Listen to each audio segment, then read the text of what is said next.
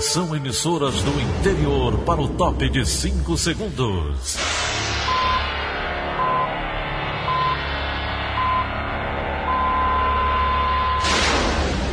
A Verdinha leva o som cada vez mais longe. Rádio Sul Cearense de Brejo Santo, Cristal de Quixeramobim, Iracema de Ipu, Jornal Centro-Sul de Iguatu, Macambira de Poeiras, Tabajara de São Benedito, Oroz FM, Pioneira de Forquilha, Itataia de Santa Quitéria, União de Camocim, Educadora do Cariri do Crato, Líder FM de Itapipoca, Aquarela FM de Miraíma, Liberdade de Ita Itarema, Carinhosa de Acopiara, Sertão Central de Senador Pompeu, Vale do Salgado de Lavras da Mangabeira, Vale FM de Nova Russas.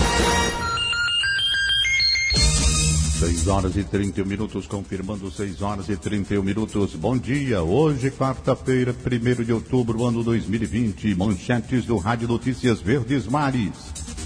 Escolas de municipais de Fortaleza não vão ter mais aulas presenciais em 2020. Professor de medicina faz comentários sobre estupro em aula virtual e pede demissão no Cariri. Incêndios voltam a causar transtornos no interior do Ceará.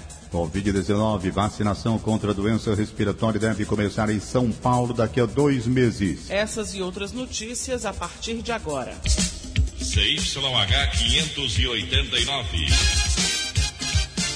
Verdes Mares AM. Rádio Notícias Verdes Mares.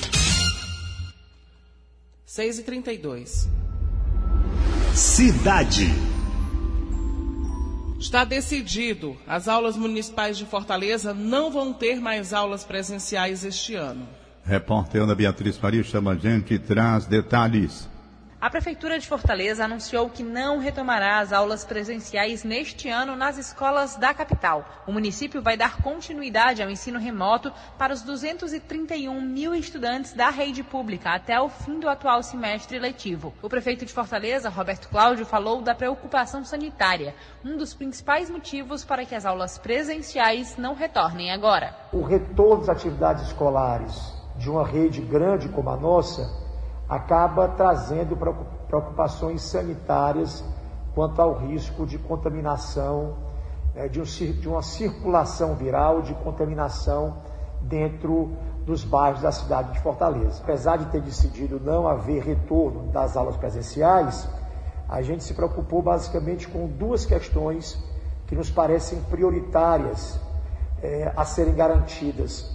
Uma delas é a segurança alimentar dessas crianças. E uma outra é a garantia do acesso remoto né, às nossas plataformas de aulas digitais. Para manter o ensino remoto até o fim deste semestre letivo, cada aluno e professor da rede pública receberá um chip que será fornecido pela Secretaria Municipal de Educação. A entrega de kits de alimentação aos alunos também será mantida enquanto as aulas estiverem suspensas. A distribuição continuará sendo feita nas unidades escolares, seguindo um cronograma. Esse retorno, a partir do dia 1 de outubro, será limitado à rede privada. As escolas se preparam com todos os protocolos sanitários exigidos e apostando, inclusive, no ensino híbrido. Ana Beatriz Farias para a Rádio Verdes Mares.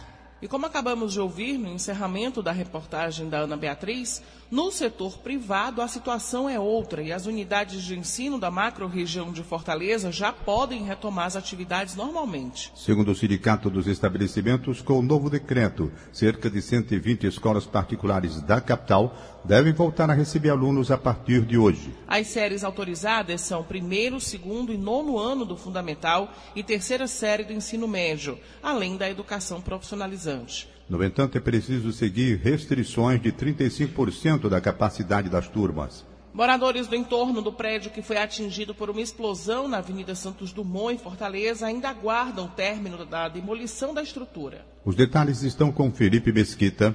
43 moradores de uma vila próxima ao prédio da empresa de telefonia Oi foram realocados para o motel no último sábado por medida de precaução. A Defesa Civil afirmou que as casas serão liberadas somente após a retirada dos resíduos sólidos e da limpeza do terreno. Ao fim, será feita uma nova vistoria nas residências para avaliar se houve algum dano em decorrência da demolição. Segundo a Oi, a conclusão desse processo vai depender da evolução dos trabalhos, que tem condições complexas por causa do estado que o prédio ficou depois da explosão. O laudo técnico indicou que a estrutura ficou comprometida e apresentava risco iminente de colapso. A explosão aconteceu no dia 24 de setembro, quando um gás de uma tubulação acumulou no subsolo. Felipe Mesquita para a Rádio Verdes Mares. 6h36. Saúde. Os postos de saúde de Fortaleza começam a fazer neste mês uma busca ativa de pacientes com a Covid-19. Fernanda Aires traz os detalhes. Os contatos dos pacientes infectados pelo coronavírus vão ser monitorados por meio de visitas domiciliares ou de ligações, com suporte dos 116 postos de saúde em Fortaleza a partir de outubro. As ações fazem parte do programa do Ministério da Saúde, com repasse de mais de 16 milhões de reais e a disponibilização de quase 2.800 profissionais para os municípios do estado. Segundo o Conselho das Secretarias Municipais de Saúde do Ceará, o rastreio e o monitoramento monitoramento de pacientes Covid-19 já estava sendo feito desde o início da pandemia, mas agora terá incentivo financeiro. Por exemplo, desde agosto, as unidades básicas de saúde começaram a fazer o teste RT-PCR, que indica a presença do vírus no organismo do paciente, justamente para conter o avanço da doença, o que, segundo o Conselho, tem impactado na redução dos casos e mortes por Covid-19. Fernanda Aires, para a Rádio Verdes Mares. Agora a gente atualiza os números da pandemia no Ceará. De acordo com a plataforma IntegraSUS, o estado acumula 214.221 diagnósticos de Covid desde o início da crise sanitária. Já as mortes causadas pela doença respiratória somam quase 9 mil. Ainda segundo o levantamento, a taxa de letalidade segue em 3,7%. E entre terça-feira e ontem, dois óbitos foram notificados. O número de pacientes recuperados continua em evolução e se aproxima da marca do 214.300. Dias melhores. Pela primeira vez, o Estado brasileiro marca uma data precisa para o início da vacinação contra o coronavírus. Sérgio Ripardo tem mais detalhes. O governador de São Paulo, João Dória, do PSDB, disse ontem que a imunização deve iniciar no próximo dia 15 de dezembro. Os primeiros a serem vacinados serão os profissionais da área de saúde. Ontem, o governo paulista assinou um contrato com o laboratório chinês Sinovac, prevendo o fornecimento de 46 milhões de doses da vacina Coronavac até o final do ano. O valor do contrato é de 90 milhões de dólares o equivalente a mais de meio milhão de reais. Por enquanto, não há calendário para vacinação contra a Covid em outros estados, como o Ceará. Os nove estados do Nordeste já discutem como será a política de vacinação. O assunto foi discutido em uma reunião dos governadores da região no consórcio Nordeste, na última segunda-feira. O governador do Piauí, Wellington Dias, do PT, que foi eleito novo presidente do consórcio Nordeste, informou que vai dialogar com o Ministério da Saúde para definir um plano para a aplicação da vacina para o povo nordestino. Já a Agência Nacional de Vigilância Sanitária, Anvisa, informou que vai simplificar o procedimento de análise de dados e o registro de vacinas contra a Covid no país. A agência reguladora explicou que a estratégia tem como objetivo acelerar a disponibilização à população brasileira das vacinas, desde que garantidas a qualidade, a segurança e a eficácia do imunizante. Sérgio Ripardo para a Rádio Verdes Mares. 6h39. Segurança. A Polícia Militar realiza uma operação em oito comunidades do bairro Praia do Futuro, em Fortaleza. A Força Tarefa teve início ontem à noite e busca inibir ações criminosas, como homicídios, confrontos de grupos rivais, tráfico de drogas e roubos. A gente lembra, anteontem, cinco pessoas morreram na região, sendo quatro em uma perseguição policial. Momentos depois, uma criança de quatro anos foi vítima de um ataque criminoso, quando a mãe dela também saiu ferida. Condenado pelo furto ao Banco Central de Fortaleza, ele vira alvo de operação contra a organização criminosa e lavagem de dinheiro. A força-tarefa foi deflagrada ontem pela Polícia Federal em três estados brasileiros. Ricardo Mota detalha o balanço desses trabalhos. A Polícia Federal rastreou movimentações financeiras do grupo criminoso e conseguiu descobrir que uma rede de combustíveis, que conta inclusive com a distribuidora, fazia a lavagem do dinheiro de uma facção criminosa que tem origem em São Paulo. O dono, de cerca de 50 postos de combustíveis, é uma pessoa conhecida como o Alemão, o mesmo apelido de Antônio Jussivan Alves, também conhecido como o Alemão, e que participou do furto ao Banco Central em 2005. Mas o cearense Jussivan está preso na penitenciária de segurança máxima de Catanduvas, no Paraná, onde deve permanecer até o final deste ano. A operação da PF foi batizada de Rei do Crime e também teve, como um dos alvos, um envolvido no furto milionário. 730 milhões de reais foram bloqueados das contas de pessoas e empresas investigadas, além do sequestro de bens como iates, motos aquáticas, apartamentos de luxo e objetos valiosos. Além de São Paulo, os policiais federais também realizaram abordagens em Santa Catarina e Paraná. 200 agentes saíram às ruas para cumprir 13 mandados de prisão preventiva e 43 de busca e apreensão. 20 pessoas foram indiciadas e vão responder pelos crimes de organização criminosa e lavagem de dinheiro. Já com relação às 73 empresas, a Polícia Federal solicitou à Justiça Federal que elas permaneçam funcionando. Mas a partir de agora, as 73 empresas investigadas e que tiveram os bens bloqueados passam a ser administradas pela Secretaria Nacional de Políticas sobre Drogas, uma medida para resguardar os direitos de funcionários e terceiros de boa-fé, permitindo que as empresas sigam funcionando até a sua alienação judicial. Ricardo Mota, para a Rádio Verdes Mares. Um professor de medicina é demitido após fazer uma piada sobre estupro. O caso aconteceu durante a aula virtual de uma faculdade em Juazeiro do Norte. A declaração foi gravada pelos estudantes e compartilhada nas redes sociais. O caso gerou protesto dos alunos que reprovaram a declaração do professor. A universidade lamentou o ocorrido e informou que o homem não integra mais o quadro de colaboradores.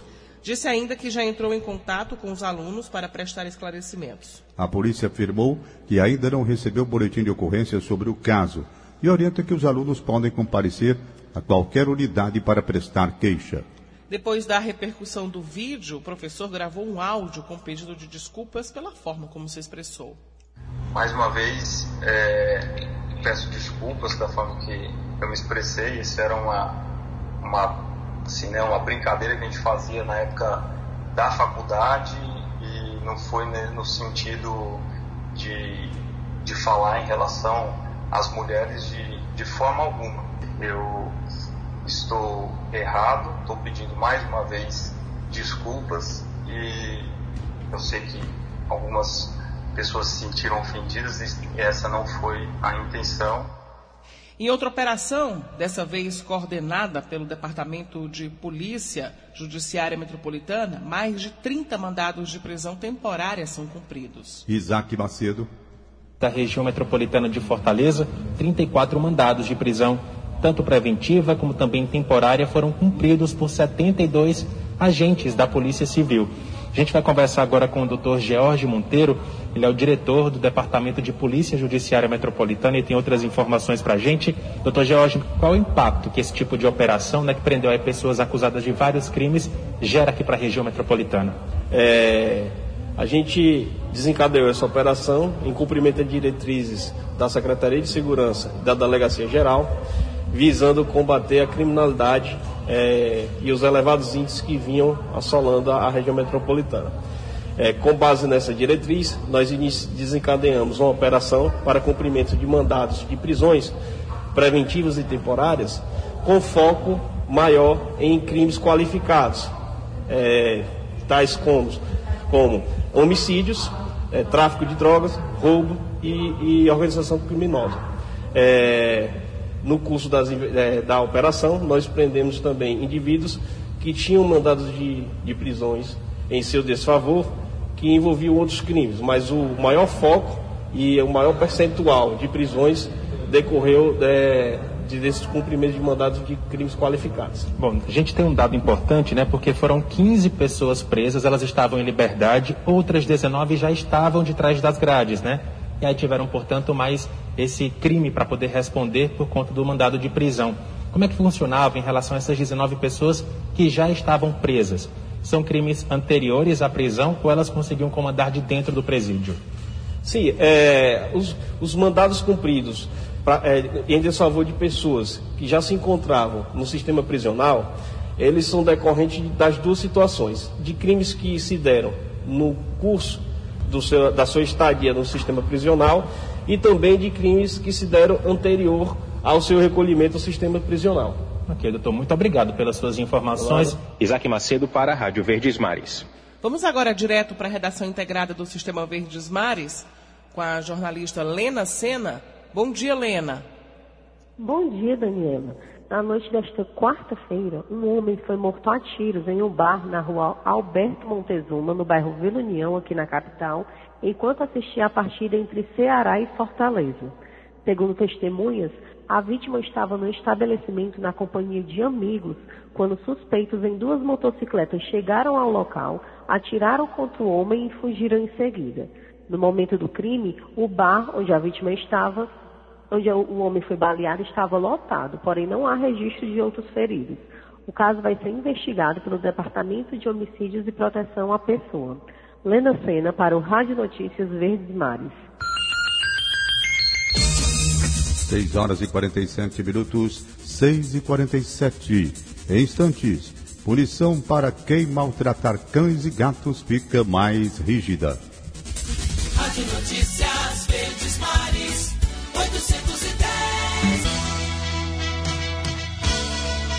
Rádio Notícia Verdes Mares. 6 e 48 Região. Hora de acionar as nossas equipes no interior do Ceará. Na região norte, incêndios em vegetação causam transtornos a moradores de Ipueiras e Sobral. Vandenberg, Belém. As chamas provocaram a formação de uma grande coluna de fumaça e o fogo chegou próximo a algumas residências na comunidade de Tapera do Vital, que faz divisa com o estado do Piauí. Os moradores registraram o momento em que o fogo gerou grandes labaredas. Segundo o Corpo de Bombeiros, duas guarnições saíram de Ipueiras e de Crateús para combater esse incêndio. Ainda na região norte, o outro registro de incêndio em vegetação foi no distrito de Marrecas, no município de Sobral. O fogo também se alastrou por uma grande área de mato seco. A fumaça deixou o céu acinzentado. De acordo com informações dos bombeiros, não há relatos de feridos e que nenhuma família precisou deixar suas casas em ambas as ocorrências. Vandenberg Belém, para a Rádio Verdes Mares. No Cariri, o fogo também preocupa. Para se ter uma ideia, entre julho e setembro, mais de 300 ocorrências de incêndios do tipo foram atendidas pelo Corpo de Bombeiros na região. A repórter Lorena Tavares conversou com o coronel Agnaldo Viana e detalha o levantamento. Os números em relação aos incêndios em vegetação em Juazeiro do Norte não são nada animadores. Em julho, foram 76 ocorrências que o Corpo de Bombeiros atendeu. Em agosto, o número aumentou para 144 e em setembro a gente já chegou à marca das 129 ocorrências, chamamentos. Qual a expectativa a partir de agora, entrando aí no mês de outubro, novembro, dezembro? Pelo que nós esperamos e estamos a, analisando, é que até o final do ano nós teremos um aumento significativo aí de pelo menos 30% em relação ao ano passado. Devido ao aumento de temperaturas, a baixa umidade do ar, ventos fortes né, e a ação do homem, que ainda acontece né, com grande intensidade. O homem, ele continua teimando, ele continua não é, tocando fogo no, no, no, no seu roçado, querendo fazer as suas queimadas, de repente perde o controle e aí o Corpo de Bombeiro então é acionado para atender essas ocorrências. O que, que a população pode fazer para evitar e para ajudar né, nesse combate aí ao corpo de, um corpo de bombeiros? É, as queimadas elas estão proibidas, né, nesse período, tendo visto o, o, o aumento de temperaturas e até o decreto né, é, federal e também estadual que não permite queimadas. Lorena Tavares para a Rádio Verdes Mares. 6h51. Economia. O Ceará registra em agosto a quinta maior geração de emprego do Brasil, aponta levantamento do Ministério da Economia. Os detalhes com Carolina Mesquita.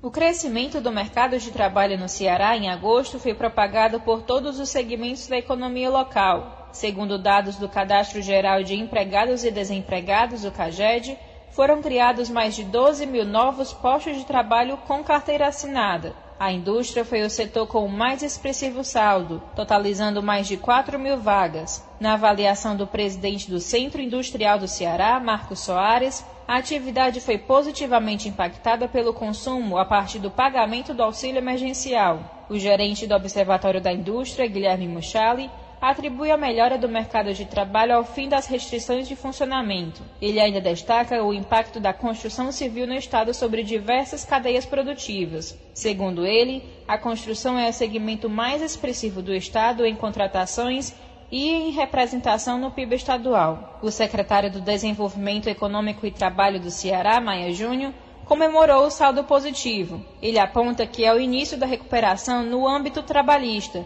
e projeta que, caso esse ritmo continue, o Estado encerrará o ano no azul. Carolina Mesquita para a Rádio Verdes Mares.